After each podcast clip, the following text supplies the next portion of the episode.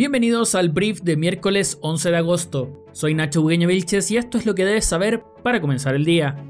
ISAPRES registraron pérdidas por 47 mil millones de pesos.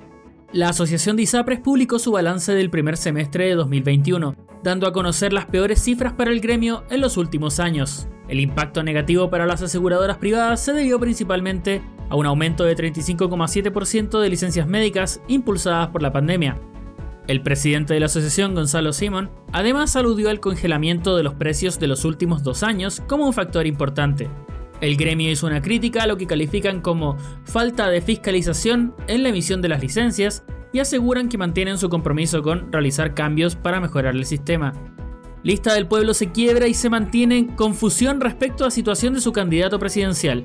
Este martes las cuentas en redes sociales de la Lista del Pueblo publicaron un comunicado señalando que han decidido no apoyar a ningún candidato sin pasar antes por una consulta ciudadana. El mensaje fue rápidamente refrendado por otro sector de la misma colectividad informal, que lanzó una carta abierta señalando que miembros de su cúpula, sin individualizarlos, ha creado una situación para retractarse en el nombramiento ya realizado al ex militante de otros tres partidos, Cristian Cuevas, como candidato presidencial. Sin embargo, Cuevas afirmó que perseverará en su candidatura y llamó a reunir patrocinios para ella. Al cierre de esta edición, los distintos sectores al interior del movimiento no han logrado conciliar criterios ni dar un anuncio conclusivo en torno a la situación.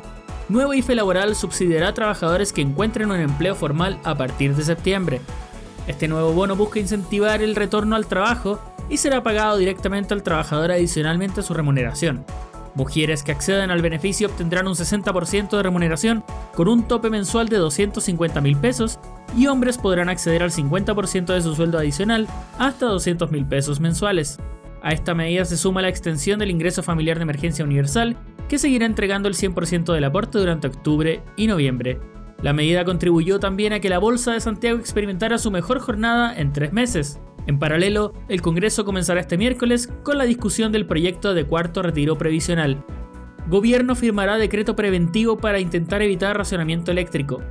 El Ejecutivo busca impedir la necesidad de limitar el suministro a las personas, entregando facultades adicionales para administrar las centrales, agilizar la entrada en operación de las nuevas plantas que se encuentran en etapa de finalización y la posibilidad de recurrir a suministro externo, mediante importación de gas excedente de Argentina. Sin embargo, la falta de agua causa preocupación adicional en Valparaíso, donde el gerente general de SPAL señaló que no existen las condiciones para garantizar el abastecimiento de la región para la próxima temporada.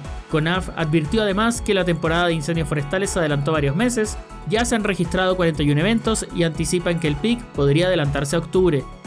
Grupo de accionistas de Activision Blizzard llamó a la compañía a tomar acciones drásticas para enfrentar denominada cultura de sexismo.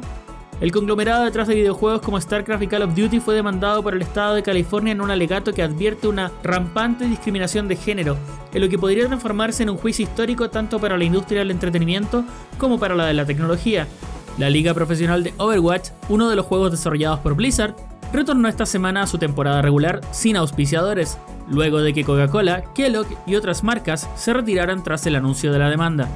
El pasado domingo el presidente de la compañía presentó su renuncia, lo que se sumó a una carta publicada por un grupo de accionistas de Blizzard en donde emplazan al CEO a realizar cambios sistémicos, incluyendo igualar pagos, realizar una auditoría de equidad racial y nombrar al menos una mujer en el directorio antes del fin de este año. No es el único caso relacionado en Estados Unidos, ya que el martes el gobernador de New York, Andrew Cuomo, renunció luego de que una investigación comprobara que protagonizó múltiples casos de acoso sexual. En su lugar, asumirá la segunda autoridad del Estado, una mujer demócrata llamada Katie Hochul. Esto ha sido el brief de miércoles. Si te gustó lo que escuchaste, suscríbete a este podcast en tu plataforma favorita para empezar todos los días informado. También me puedes encontrar en Twitter e Instagram como Ibugueno.